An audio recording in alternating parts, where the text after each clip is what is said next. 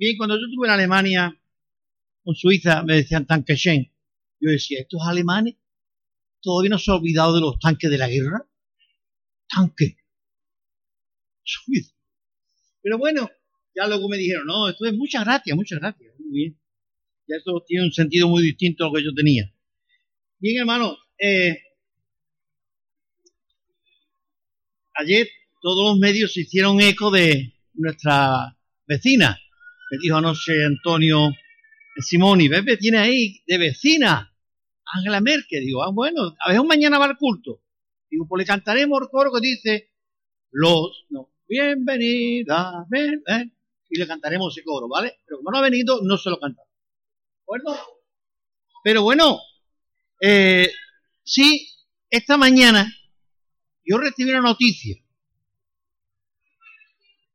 que los medios no han hecho eco de ella. Los medios no han hecho eco de ella. Y hace dos mil y pico de años ya se hizo. Yo voy a estar con vosotros, yo he agregado, ¿eh? Yo estoy con vosotros todos los días hasta el fin del mundo. Así es que el Señor está aquí hoy, yo no lo entiendo. ¿Está el Señor aquí hoy? ¿Sí? ¿Alguien, ¿Alguien ha dicho que no? echarlo fuera a la hoguera. ¿Vale? Bien, entonces sabiendo que Dios está aquí, creo que vamos a guardar la compostura, vamos a permitir que las mujeres se echen el aire, ¿verdad? Y los hombres nos aguantamos. Y hacer una recomendación que a las 8 de la mañana enciendan el aire para que a las 10 y media, 11 y media tengamos fresco. Es una recomendación, simplemente. ¿A las 8 antes de hoy? Vale. Bien, pues a las 7 y media. Bien, hermano. Eh, el libro de Job, que es el que vamos a ver esta mañana, hablábamos de él hace en febrero. Yo dije, bueno, hablaremos otro día de Job. Y quizás sigamos hablando más veces y de tarde en tarde, porque tanto y tan cerca tampoco me toca. Así que vamos a ver algo del libro de Job. Cuando el libro de los Salmos nos habla de ese Dios impresionante, de ese Dios que se sienta en un trono de gloria, en un trono en el cual se ha atrevido a hacer millones de millones de planetas, millones de, de galaxias, un sol ahí intocable aún por el hombre, ese Dios tan grande que puso en nosotros miles o millones de células que funcionan sincronizadamente, perfectamente, que puso en nuestro corazón una bomba que puede durar años, 80, 90 y ciento y pico de años, una bomba que no es como la mía del pozo, que se me puede quemar o estropear, esa bomba está bombeando millones de litros de, de sangre continuamente. Y quizá lo que más se estropea es la cabeza, que se nos olvida muchas cosas de ese gran Dios que está en el cielo y que nos hizo a nosotros a su imagen y semejanza. Dice el capítulo 2, voy a leerlo de nuevo, Miriam, lo leíste muy bien, mis felicitaciones, ¿vale, hija? Aconteció que otro día vinieron los hijos de Dios para presentarse delante de Jehová y Satanás vino también entre ellos, eh, eh, presentándose delante de Jehová. Y dijo Jehová a Satanás, ¿de dónde vienes? Respondió Satanás a Jehová, de rodear la tierra y andar por ella. Y Jehová le dijo a Satanás, ¿no has considerado, mi siervo Job, que no hay otro como él en la tierra? Varón recto, perfecto, perdón, varón recto, temeroso de Dios y apartado del mal, y que todavía retiene su integridad, aun cuando tú me incitaste contra él para que lo arruinara sin causa. Respondiendo Satanás, dijo a Jehová, piel por piel, todo lo que el hombre tiene dará por su vida, pero extiende ahora tu mano y toca sus huesos, y verás si no te blasfema contra ti en tu misma presencia. Y Jehová le dijo a Satanás, He aquí, Él está en tus manos. mas guarda su vida. Entonces salió Satanás de la presencia de Jehová e hirió a Job con una sarna maligna, desde la planta del pie hasta las coronillas de la cabeza. Y tomaba Job un tiesto para rascarse con él, y estaba sentado en medio de cenizas. Entonces la mujer, entonces su mujer, entonces le dijo su mujer, ¿aún retiene tu integridad? Maldice a Dios y muérete.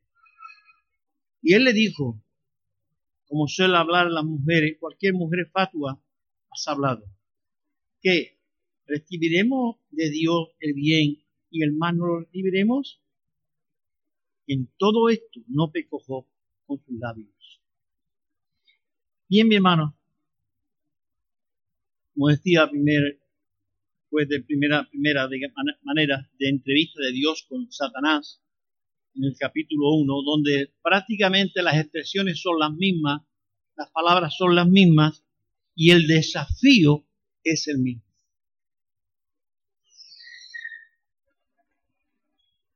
Cuando nos atrevemos a desafiar algo, es porque tenemos una amplia confianza en lo que estamos desafiando.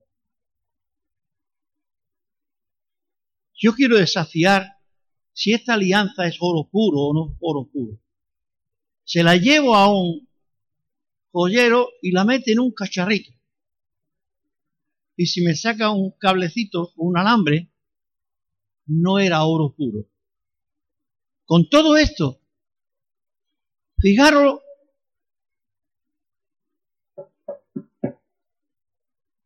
yo estoy aquí. Un día nos encontraremos el púlpito allí. No se asusten, ¿vale?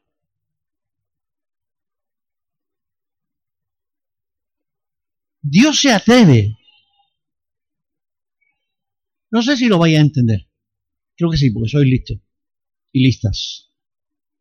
Dios se atreve a desafiar a Satanás con su siervo Job. Su siervo Job no tenía aureolas. Su siervo Job no era hijo de los dioses, era hijo de Dios. Era un hombre que temía a Dios. Podríamos meterle en todas las calificaciones que tú quieras y más. Simplemente era un hombre recto, temeroso de Dios y apartado del mal. Recuerde cuando Santiago habla de Elías. Elías, un hombre como nosotros, sujeto a pasiones. Pero dijo que no llueva, Señor. Y no llovió. cuando hablamos de un siervo de Dios de esta talla, no estamos hablando de un superhombre, de un superman. No, no, no. Estamos hablando de un hombre que según sus circunstancias se vestiría, se vestiría de un tipo de ropa. Pero nada más un hombre con todas las debilidades nuestras, con todas las pasiones nuestras, pero un hombre que propuso su corazón delante de Dios y era temeroso de Dios. Y el hombre que teme a Dios, oigan esto, el hombre que teme a Dios se aparta del mal. Porque el mal está en contra de Dios y Dios nunca va a apoyar el mal. El hombre temeroso de Dios, un hombre recto, en el cual no hay doblez, en el cual no hay mudanza de actitudes, no. Dios no va a cambiar. Y se presenta Satanás delante de Dios como la primera vez. ¿Qué tiempo había pasado? No sabemos. En la primera, el capítulo 1, en horas posiblemente, en horas, este hombre que era multimillonario tenía animales, siete, mil ovejas. Yo nunca he visto siete mil ovejas. Será una manada inmensa. Cayó fuego del cielo, le dijo el criado, y se, bueno, todas se han quemado. Hasta los criados que la cuidaban. Y me escapé yo. Por fin, se escapó uno. Vinieron tal y se llevaron todas las camellas. Vinieron y se llevaron todas las yuntas. Y salía uno, entraba al otro. Y en el último, sin receso ninguno, según el texto bíblico, entró uno y dijo, Señor, tus hijos estaban celebrando una fiesta. Y vino un viento que cayó la casa. Y los diez hijos tuyos han perecido. ¿Quién aguanta eso? ¿Quién aguanta eso? Es cuando a veces nos falta uno y nos volvemos locos y gritamos mil veces, ¿por qué? ¿Por qué? ¿Por qué? Yo no creo que es preguntándole a Dios, pero ¿por qué tenía que ser así? No podía ser de otra manera. Como alguien dijo, no podía haber muerto uno de esos terroristas que están matando tanta gente. Pero no. Tenemos que entender que Dios está por encima. Porque ese Dios que hizo el universo nos hizo a nosotros y no nos ha dejado ahí como si fuese un meteorito que va por ahí en desorden viajando. Somos personas controladas por Dios que te deja hacer tu voluntad hasta que Él quiere. Cuando Él dice, se acabó, Antonio. Se acabó. Pepa, Juana o Concha. Se acabó. Puedes vivir como te dé la gana. Pero Dios tiene la tijera en la mano. ¿Vale? En este segundo acontecimiento, Satanás se presenta delante de Dios y le dice, Satanás, ¿de dónde viene? Dice, pues mira, vengo de recorrer la tierra. Así que Satanás ya no era, no es omnipresente. Dios no tiene que recorrer la tierra para saber cómo estaba el mundo. Y mira, y vengo de recorrer la tierra y no he visto a nadie que se me oponga. No sé si venía en su caballo, con una espada en la mano, con un cañón. Pero nadie me... Yo digo, párate. ¿Has considerado las mismas palabras? Mis siervos vos. Ahí lo tienes. Haz con él lo que quieras. Pero no lo mates, ¿vale? Yo tengo el control de la vida. No, a veces no entendemos muchas de las cosas que nos pasan. Podría estar dentro de los planes y proyectos de Dios para glorificar su nombre y para usarnos nosotros para poderle darle gloria a Dios. Dios no va a manifestar su gloria con los rayos del cielo, sino con sus criaturas aquí en la tierra, con las personas que estamos aquí, tú y yo. Dios quiere manifestar su gloria en su imagen. Somos imagen de Dios. Es a través de ahí. Y nos está dando forma, según el apóstol Pablo, para que seamos conforme a la imagen de su Hijo. Si cada día Dios va renovando nuestro ser, si dejamos renovarnos, si nos dejamos renovar, si aparcamos la renovación, yo aparqué la rehabilitación. Mi esposa aparcó la piscina. Nota que no va a la piscina. Sí, cuando aparcamos algo, los resultados vienen. Cuando aparcamos la renovación espiritual delante de Dios, Romano 12.1, dice, siendo renovado en el espíritu de vuestra mente siendo renovado, quiere decir que yo no estoy contento con mi vida cristiana ayer, ni con lo que hice ayer, ni con lo que dije ayer, porque hoy tengo que ir a más. Los grandes bancos dicen, el año pasado ganamos 3 mil millones de euros. Este año vamos por, tenemos que ganar 5 mil millones de euros. Un listón más alto. El cristiano tiene que tener un listón y sabérselo poner. Y no conformarnos a esa vida cristiana plana porque cuando en el monitor se pone plano, no sé, y Mara Pepi sabe lo que pasa, ¿verdad? El corazón es que ya. Cuando la vida cristiana se pone plana, hermano, tenga cuidado. Jo, cuando todo esto ha pasado, ¿cómo quedaría Job? Pero es curioso que la mujer no, no la abandonó la miseria, en el hambre, en aquella dificultad tan grande que tuvo todas las ovejas, todos los camellos, todas las asnas, todas las yuntas, no podía labrar la tierra. no podían comer. Los hijos habían muertos. Él cambió. Él cambió su atuendo. Se quitó el traje que más o menos usaría para ponerse un traje de luto. Yo recuerdo cuando me tuve que poner el luto, eh, pues aquello resultaba un poco raro. Las mujeres se ponían de, negro hasta las bragas. Eso es tiempo, es verdad, eso no era justo, era así. Los hombres teníamos aquí una, una franja cuando no se ponía una camisa negra. Y en el verano, dígame tú, una camisa negra, eso no es que lo aguante. Pero había que ponerse, ¿vale?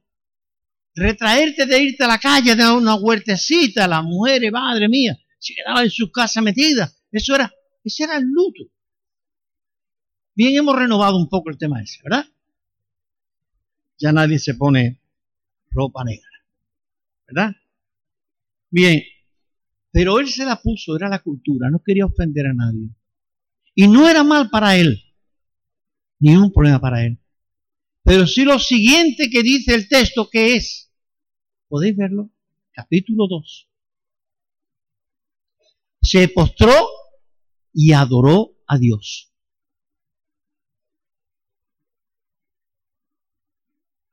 ¿Qué es adorar a Dios?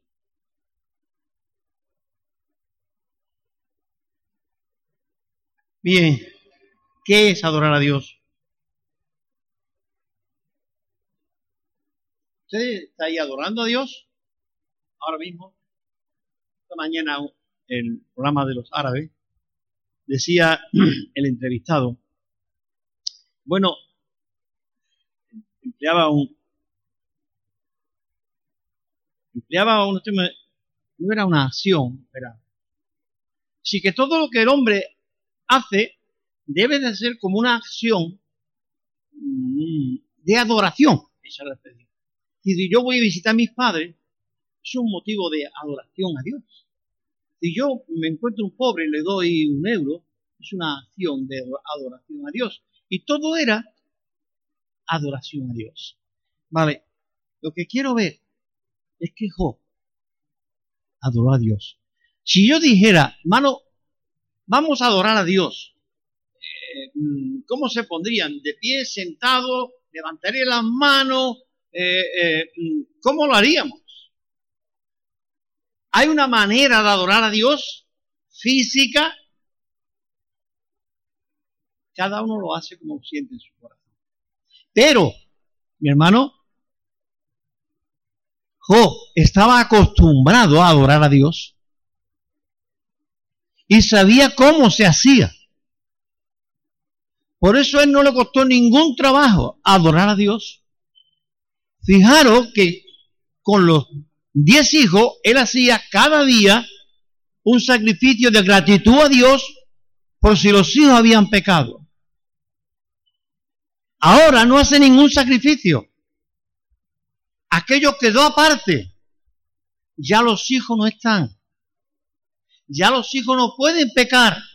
Pero ahora le queda a él adorar a Dios. ¿Y por qué le va a adorar? Vaya tela, con lo que había pasado. Vamos a adorar a Dios, hermano.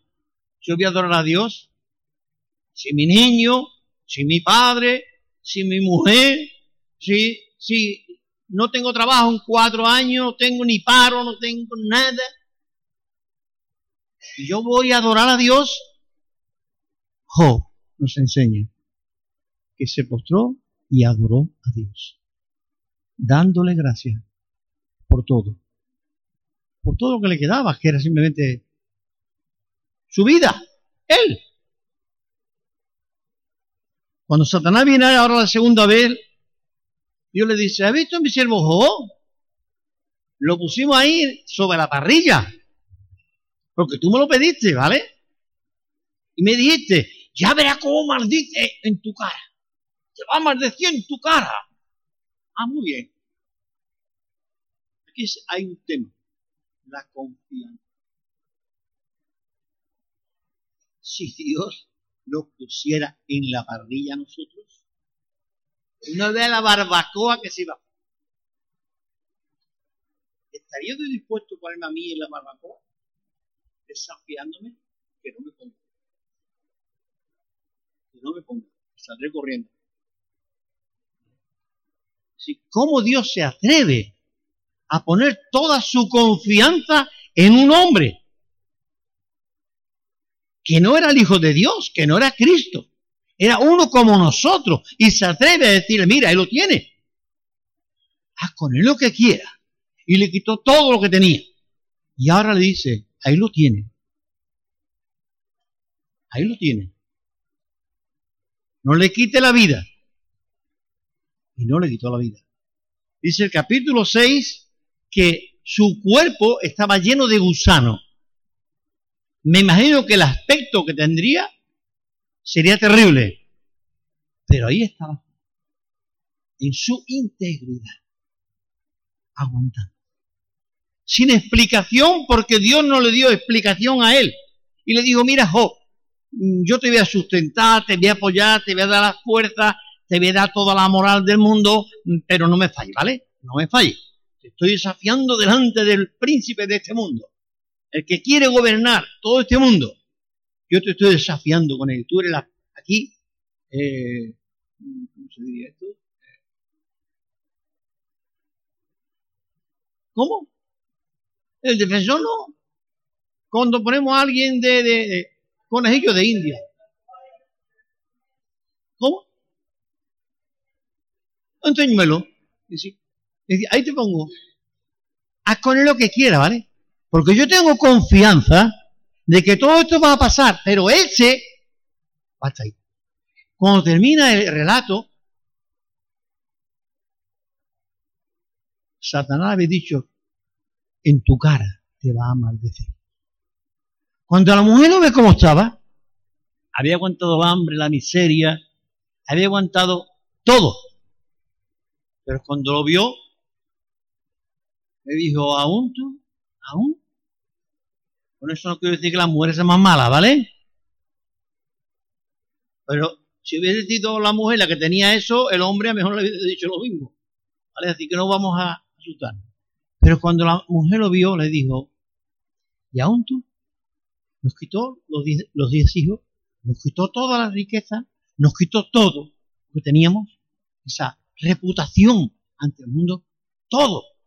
Estamos aquí en la misma miseria tú ahora me dices que sigue temiendo a Dios con lo que te ha entrado. ¿Dónde está Dios? ¿Dónde está Dios? Hijo le dijo, o ella le dijo, así tan clarito, y así nos lo registra el texto, maldice a Dios. ¿Qué es lo que quería Satanás? Que Job maldijera a Dios. Job no va a maldecir a Dios, pero su compañera le invita. No solamente el diablo, sino la mujer. Maldice a Dios y muérete. Fuerte, ¿verdad? Que nunca me digan a mí eso. Mi mujer menos. Maldice a Dios y muérete. Eso me tendría que haber caído en un complejo, no. No. En una depresión, no. En un ataque de ansiedad, no entró en lo peor que le puede entrar a una persona. Pero sin embargo, bendijo Dios. Bien, vamos adelante, si no, nunca. ¿Cuál fue la victoria de Job? ¿Cuál fue la victoria de Job?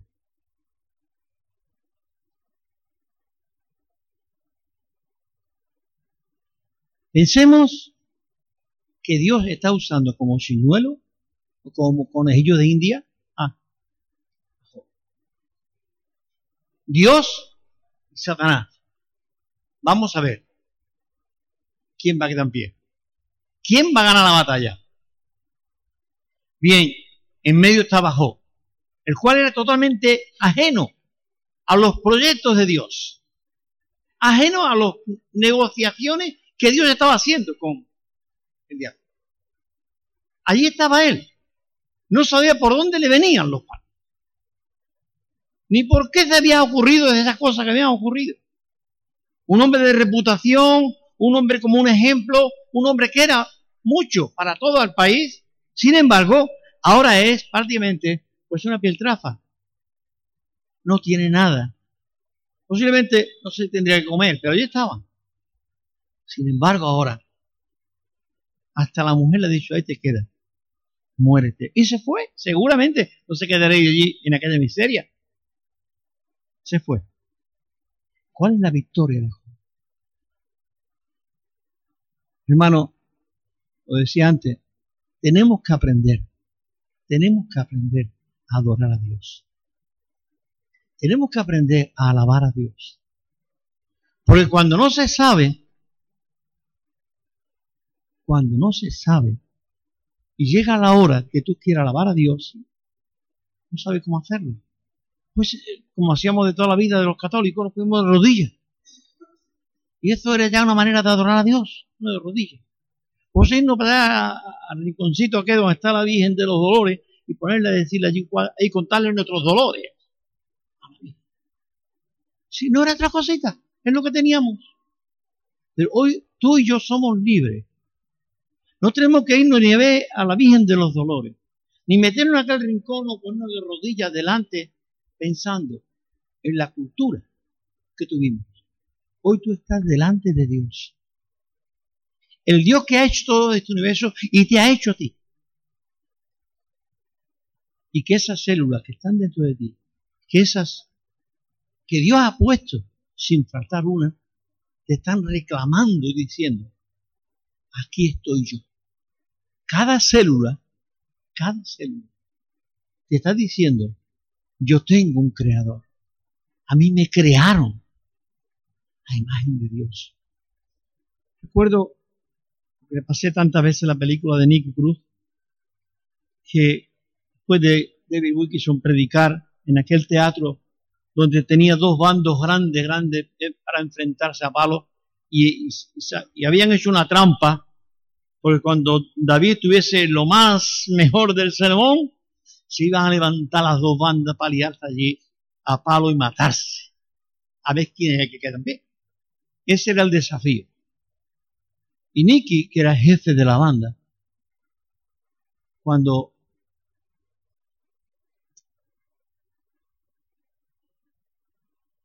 estaban ya, porque él sabía que iba a arrancar ya las dos bandas, y David estaba hablando del amor de Dios, este hombre se levantó saltó al púlpito, digo, a, al escenario del teatro y le dijo a,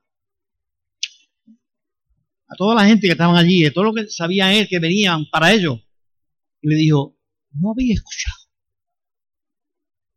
¿No había escuchado este hombre? Que Cristo ha muerto por nuestro pecado, que Dios nos ama para que nosotros no nos odiemos. Mira, con un impulso, con una fuerza, este hombre allí es en la película. Imagino que ocurriría más o menos en realidad así. No os había enterado o es que no lo había escuchado. Dios ama tanto que murió para que nosotros no nos odiemos, ni nos peleemos, ni nos matemos. Se abrazó a Nicky Cruz, a, David Wilkinson y ahí más o menos, pues yo corto mi relato. ¿Vale? Arrepentido porque se convirtió y bueno, ha hecho un ministerio grande.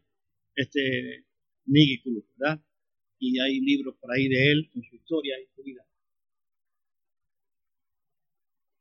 El mundo, hermano, cuando tú y yo intentamos, intentamos de andar delante de Dios como Él quiere y como se revela tu corazón, el mundo te va a decir, ¿aún tú temes a Dios sin paro?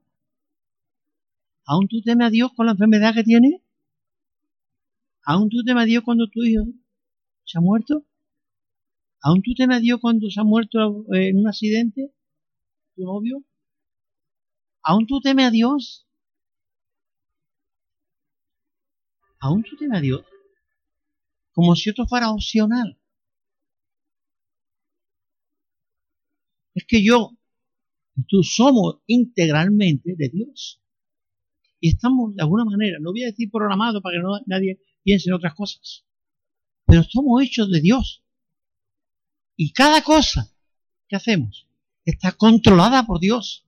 Y cada cosa que nos pasa está controlada por Dios. ¿Por qué? ¿Por qué? Muy normal. Que ante un funeral, los más dolientes digan, ¿por qué, Señor? ¿Por qué, Señor? Porque claro, es que no queremos que se nos muera nunca nadie. Pero qué pena el mundo estuviese lleno de, ancianos, ¿verdad? Pero bueno, un poquito más.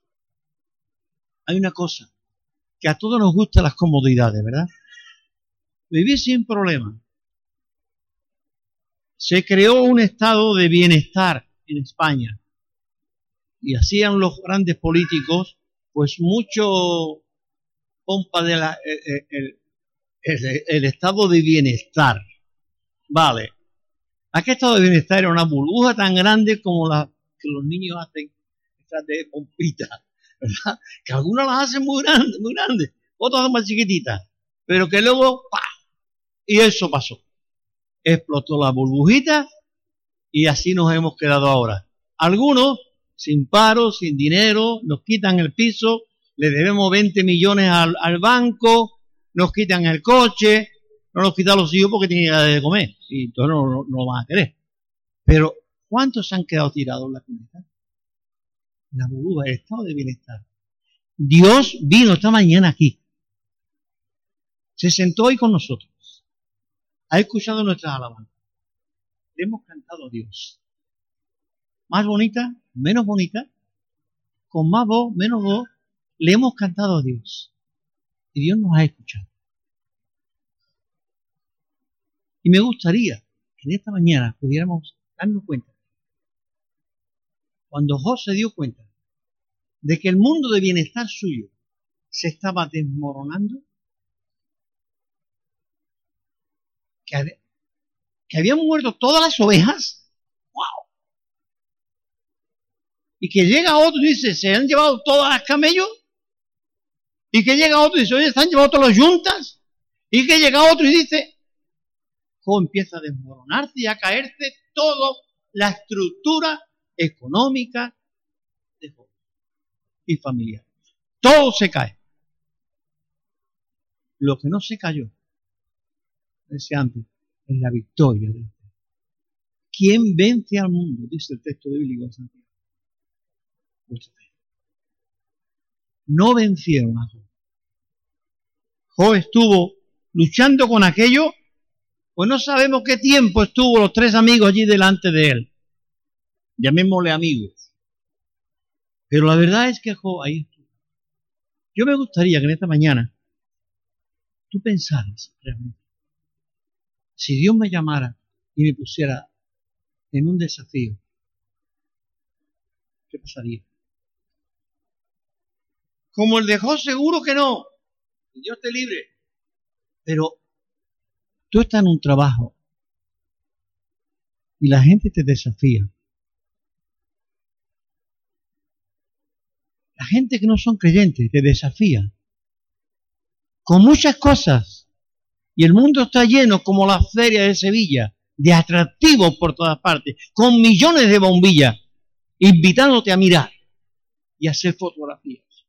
Y a grabar en tu, en tu cabeza miles y millones de imágenes que no hacen más que reproducirse continuamente dentro de nosotros, haciéndonos daño continuamente.